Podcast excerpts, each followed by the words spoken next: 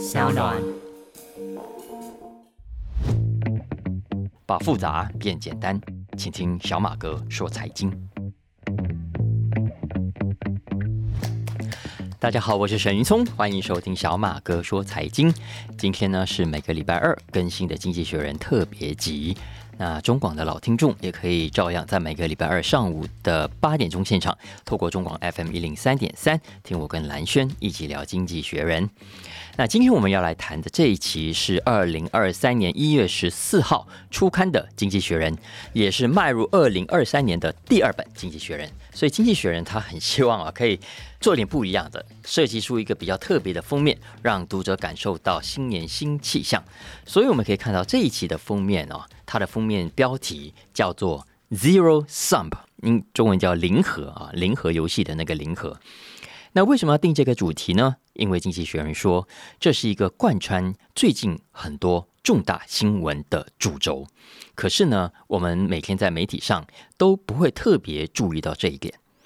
相反的，如果我们抓到这一期的这个主轴，我们就能够看懂最近很多重大的财经新闻，对于接下来情势的发展也会有比较清楚的轮廓。比方说，我们现在都看到啊，欧洲啊、美国啊、德国、英国啊，嗯，台湾也是一样啊，政府呢。都在撒钱，都在补贴各种的政府认为重要的产业啊，比方说绿能产业好等等。然后呢，大家都怎么样？都想办法要鼓励自己的产业回流。以前工厂流出去啊，就出去了，都说啊全球化好了好了就算了啊。可是现在不一样了，很多国家都推出具体的政策、具体的奖励政策、具体的补贴政策来鼓励自己国家的企业回流。你你看美国就好啊。嗯，美国就说哇，我不管你原本工厂设在哪里，韩国啦、中国啦、台湾哦，反正现在我都要鼓励你来来来来呃来我们美国设厂啊。然后呢，很多他们认为重要的科技啊，就不轻易卖喽。你看，像美国就是这样，很多重要的科技，你中国人想买，哼，门都没有啊。然后对印尼来说啊，它的镍啦，它等等其他的矿产很重要，对不对？它现在也限制出口了。然后很多国家啊，也都开始管理呃外国资金的流入啊。为什么？因为他们怕自己国内的企业呢，未来会受到外资的左右。你看前阵子中国对网络业啦、对补教业的开刀，就是这个逻辑。在经济学上来看啊，经济学人说这个逻辑是非常危险的，因为它威胁了我们长期以来所追求、所主张的全球化。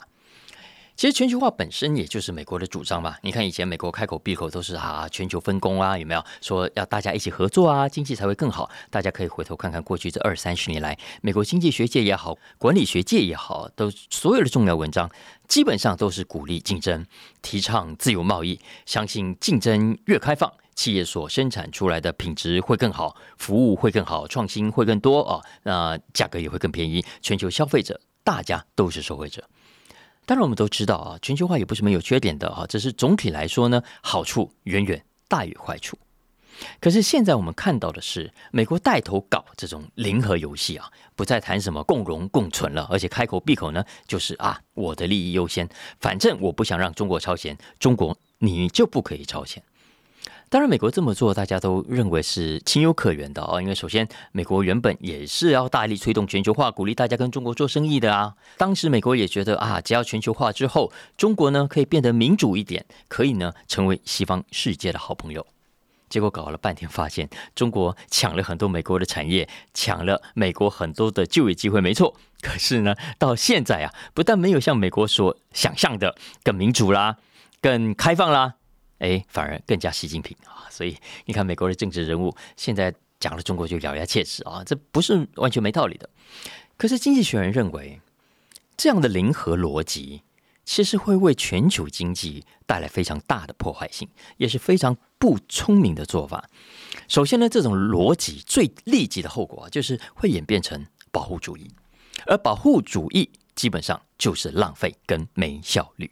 于是现在我们看到很多企业啊，它未来必须配合美国，对不对？但是呢，也不想跟中国完全脱钩，所以只好搞两套供应链，长的啦、短的啦。所以它的生产设备要增加，它的员工规模也要扩大。你看台积电就是很好的例子啊。为了亚利桑那这个厂，这一年来很忙啊，要培训超过一千多位员工。那这种重复的投资，在科技硬体、在绿能、在电池这几个产业是特别明显的。经济学人说，总计要增加三兆到四兆六千亿美金，相当于全球 GDP 的三趴到四点八帕。这整个过程，经济学人给他了一个名称啊，叫做再工业化 （reindustrialization）。增加企业成本支出之后，会造成商品价格的上涨。那最后，大家都是受害者，尤其是那些越穷的国家，受害越严重。那对美国来说啊，它要付出的代价还不是只有刚刚讲这个经济上的损失而已哦。因为在推动零和逻辑的过程里面，它让很多国家不再相信它了。大家不再相信美国这个朋友了。你看，比方说我们之前说过哈，欧洲明明一直都是美国的盟友，对不对？可是呢，美国这一套保护政策到目前为止。都没有把欧洲当自己人，很多欧洲企业要去美国做生意，还是被当成外人，所以这就是他们在美国非常感觉心理受伤了。亚洲也是，高盛啊，高盛他认为到了二零五零年，印度跟印尼会成为全球第三跟第四大经济体。我觉得不管这个预言会不会成立啊，但总之，印尼跟印度在未来经济越来越重要，在亚洲扮演越来越重要的角色，我认为是可以肯定的。美国，你需不需要这两个新的朋友？你现在为了对付中国啊，你把这一些盟友，就算没有得罪，也对你产生很高的不信任感，你觉得值得吗？再加上现在有些美国人呢，他就是不想看到中国更有钱，不想看到中国更强大。经济学人说这样想其实不太通哦。你看，你你觉得把十四亿中国人搞得更穷，对世界和平有帮助吗？当然不会啊。所以这种想法是不理性、不聪明也不道德的。那总体来说，大家可以去找这篇文章来看。那我认为《经济学人》对美国的批判还算蛮持平的。美国人看到你也不要跳脚，因为《经济学人》其实也同意，美国现阶段的确是必须避免继续对中国的产业过度依赖。在军事上呢，美国也应该为了西方国家的安全，继续的保持领先。只是呢，他认为啊，采取零和策略。对全球化、对全世界的老百姓来说都不是好消息。相反的，美国现在比较正确的方向，不是一心想要摧毁中国，而是应该去想办法加强自己的经济实力，让中国你再强吧，你也强不过我美国啊？有没有？没错，有些产业的确是流到美中国去了啊。可是美国，你可不可以自己打造新的工业？可不可以打造你自己更强的工业？你让中国追不上，这才是健康的竞争啊！否则，按照原有我们刚刚讲的这种零和逻辑的做法，整体来说呢，经济学人说只会让全球更加的不稳定。而当地缘政治不稳定，全球的成长速度会放慢，代价更高也更危险。这就是为什么为了呈现这个课题的戏剧性跟急迫性，经济学人最后选了呃，大家可以上网去看到它的封面设计。它是呢在大海里面一个大大小小的货船、货柜船啊，有几艘大的，然后一些小的。但不管大的小的呢，都被漩涡卷成一团啊！那这个意象、这个图像呢，呃，圆形的漩涡啊，代表着美国现在的零和策略。然后这个货柜船呢，最后你看到几艘最大的被推成了一个数学符号 sigma。那上过高中数学，我想听众就会知道，sigma 呢就是连续加法的意思啊，一直加，一直加上去。呃，所以我觉得它隐含着一个重要的意思是说，这个世界要更好。我们应该是把大家的优势都结合起来，都不断的加起来，连续加起来，而不是零和策略。所以我觉得经济学人还算蛮用心的了啊，算是一个蛮有水准的封面设计。那讲到美国呢，我觉得接下来一定要讲一下美元啊。最近很多人都问我美金接下来会怎样啊？你看去年涨了一大波，今年还会再涨吗？那接下来要不要再多买一点美金放着啊？要不要趁美金跌了一点，所以再多买一点呢？要不要？来，我们谈一下美金的问题啊。其实我的朋友都知道，我从来就不鼓励大家在市场上杀进杀出啦，所以更不会给大家什么投资理财建议啦哦。那为什么还是有朋友来问我呢？主要是因为我差不多去年这个时候吧，哦，台币一直涨的时候，我呢有在飞碟早餐谈到美金。那当时虽然台币一直在涨，可是呢，我就已经有提醒大家要注意美金会越来越强势。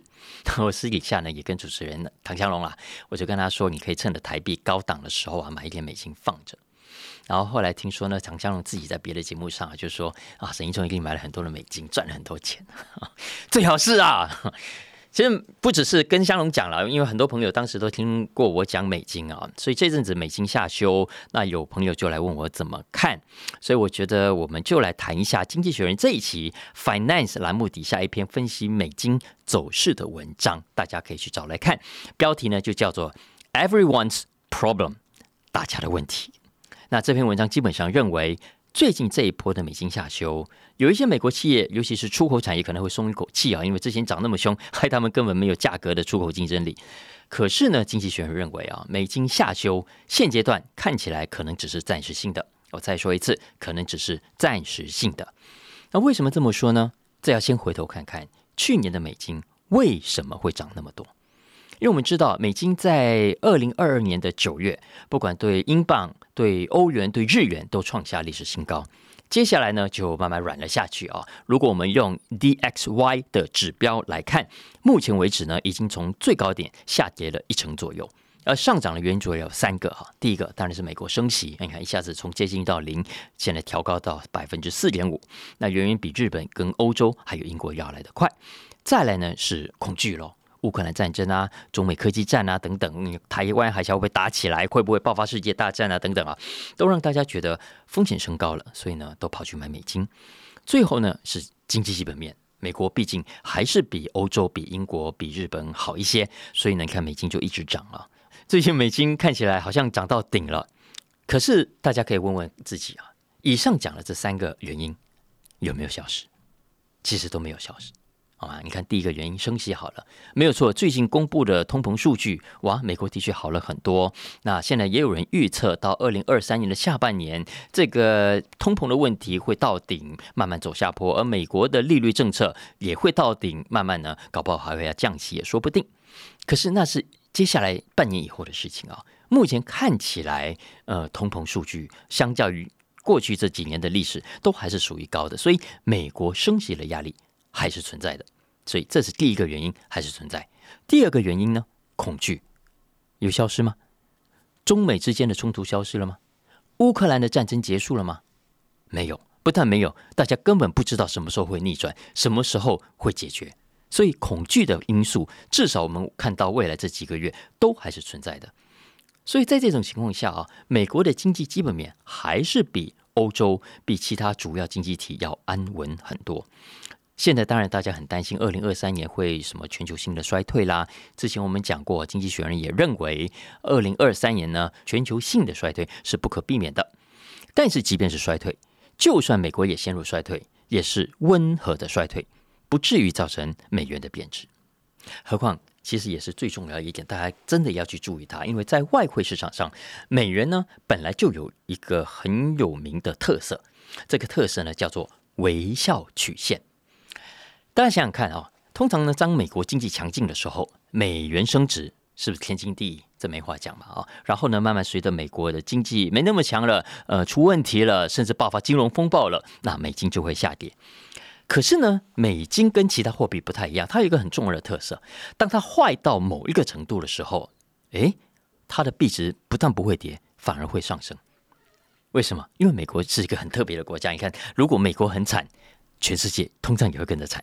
美国爆发金融风暴，你看二零零八年，你看公元两千年的 dot com，它的买气下滑，它的买气一冷，哇，我们台湾、韩国全部跟着打喷嚏啊！全球经济会跟着动荡。然后呢，当全球经济动荡的时候，全球的资金要找安全港的时候，怎么办？都跑回去买美金。所以呢，当美国的经济啊坏到一定的程度之后，反而呢会造成美金的需求增加，美金会上涨啊。所以你就看那个线图会出现一条所谓的微笑曲线。所以大家不要以为啊，美国只要经济不好出问题啊，就一定是下跌的。其实不是的啊。那美金上涨就好吗？当然不是。经济学人就是说。美金上涨其实会带来一堆的没完没了的问题哦，causes no end of problems。比方说，原本负债很严重的国家或者企业，你看接下来压力大不大？当然大，啊因为你的债都是用美金计价的。根据统计啊，加拿大也好，纽西兰也好，澳洲也好，目前为止啊，它所发行的公司债里面由外国人所持有的，其中百分之九十以上都是美金计价，所以美金越涨。好，这些企业的压力也越大。然后我们都知道啊，石油啊、天然气啊、什么贵重金属等等这些原物料，在国际上呢，也都是用美金计价的。美金涨，也就意味着什么呢？哎，大家要付的钱也越多啊。所以，总之，我建议大家可以找这篇文章来看。如果你关心美元未来的走势的话啊，可以参考一下《经济学人》的看法。那我自己是觉得啦，美元就算下修，真的也跌不到哪里去的。不管怎样，我通常都会建议大家手边可以存一些美元放着。我不是要大家靠着买美金大赚一笔啊，因为算一算你就知道很难的啦。一般人就算给你买美金买对了，有赚到钱，就是一点点还不错的，算什么年终奖金嘛哈，你发不了大财的。我会建议大家买一些放着，主要是因为我相信现在大家多多少少呢都有出国的机会啊，或者要送孩子出国念书等等，所以呢，你美金是一定派得上用场的。那你现在就把美金买着放着的好处，第一个当然利率不错，现在升息了嘛啊。二来呢，就是可以锁定将来你的资金风险哈，不管是你要出国旅行，或者你的孩子要出国念书，到时候如果台币是下跌的话，你就不用换太多的美金。当然你会问啊，如果台币上涨，我不是亏吗？其实不会的。如果到时候美金上涨，美金下跌，那你还是可以另外换一些美金去用，你原本的继续存啊。你美金这些大部分时候你都用不到，你也不会那么容易领走。所以呢，这样子放了好处啊，就是可以适合你把钱留下来。尤其是你如果自认存钱纪律不好，常常会手痒啊，把钱领出来花的人啊，呃，我真的觉得这是一个好方法。呃，接下来我还是要来讲一下 FTX 啊。因为特别是大家如果是受害者的话，或者是身边有认识有受害者，很关心钱拿不拿得回来，哎参考一下《经济学人》这一期的分析吧。那最近大家有关注新闻发展，就应该知道这段时间来接手的重整团队呢，在 FTX 的账里面有一些重大的发现啊。比方说，他们现在总共找到有五十亿美金左右的现金跟其他的资产，外加一些非策略性的投资。因为我们知道 SBF 这小子当时反正就赚很多钱嘛，就这里投资那里投。那这些他当时投资的公司的持股啊，账面上估计大概值四十六亿美金左右。如果到时候这些钱可以变卖掉一点，我想也不无小补。所以总共加起来，看起来这个重整小组在 FTX 里面找到了将近一百亿美金。而且不要忘了，这还不包括当时巴哈马当局已经查获，而且扣在手上了大概四亿两千五百万美金左右。也就是说，如果到时候查清楚了，官司呢也定验了，FTX 必须把钱吐出来的话。哎，其实不完全是没有钱的，这算是比较好的消息。只是话虽然这样子讲，那根据《经济学人》这篇文章的分析，老实说，我看了还蛮不乐观的，因为看起来客户如果要把钱讨回来，还是困难重重。我为什么这样子讲呢？来，首先呢，根据上个礼拜的法庭资料，FTX 的重整团队他在清查之后发现呢，FTX 的债权人总共他接下来要还钱的对象啊，多少人？大家猜猜看，一百万、两百万、五百万？不是，九百万，九百万哦。大家知道九百万是什么概念吗？我举个例子啊，台湾的银行这几年不是在推什么数位账户吗？那我看到最新的数据啊，目前算到二零二二年底为止，排名第一的开户数最多的是台新银行，总开户数有将近两百七十五万；排名第二的是国泰世华，有一百四十五万啊，再来是永丰的一百零七万，总共这三大加起来也不过是五百多万啊！你看人家光是一家 FTX。债权人啊，当然提到里面大部分是客户，就有九百万。那除了客户之外呢？FTX 的破产导致全世界至少有一百三十四个组织，里面有盈利的，也有非盈利的，陷入破产或者是倒账啊，也让 FTX 成为企业史上最恶劣的丑闻之一。那从九百万这个数字，大家就可以想象喽。你看，我们台湾啦、新加坡啦、马来西亚等等亚洲的受害者。很可能真的就是这九百万当中的一小部分啊，所以最后你可以分到，就算可以分到的话，分到多少？老实说，没有办法太乐观。而且人数哦，恐怕还不是最大的问题。还有一个更大的问题是，对客户们的存款，重整小组发现，FTS 根本没有留下完整的记录。也就是说，你以为你自己存在那里有多少钱，对不对？你不要以为对方那里有记录，他到时候要清偿的时候会主动通知你。不会哦，你绝对不可以被动的等通知哦，你要自己想办法，自己去联络跟自己举证才行，这一点千万要注意。那我这两天看了更多的法院资料啊啊，真的很感慨，你很难相信有这么糟糕的平台？我之前就常提醒大家，你买加密货币要注意市场上的交易风险啊。什么叫交易风险呢？简单讲，就是跟你往来的那一方可能会赖账了，可能会不可靠了，所以会吞了你的钱了啊。那现在市场真的太多太乱了，很多人在买这些金融商品，在投资的时候，根本没有办法注意到太多的所谓魔鬼的细节。那关于加密货币的魔鬼细节问题，老听众应该都听过我讲好几次了啊！这几天呢，又有一个新闻，又有个案件证实了这种魔鬼细节的存在。然后呢，过去的散户因为没有特别的注意，所以啊，这下亏大了。我我讲一下这个新闻好了，因为它也跟加密货币有关。大家还记不记得啊？美国有个很有名的加密货币借贷平台叫 Celsius。Celsius 的老板哦，他提供这个服务。因为一般人你加密货币买了就放着嘛，你也不像一般存款可以存定存可以赚利息啊。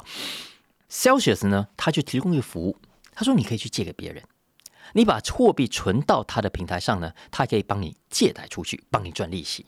但利息有高有低。然后呢，他号称号称哦，最高可以赚多少钱？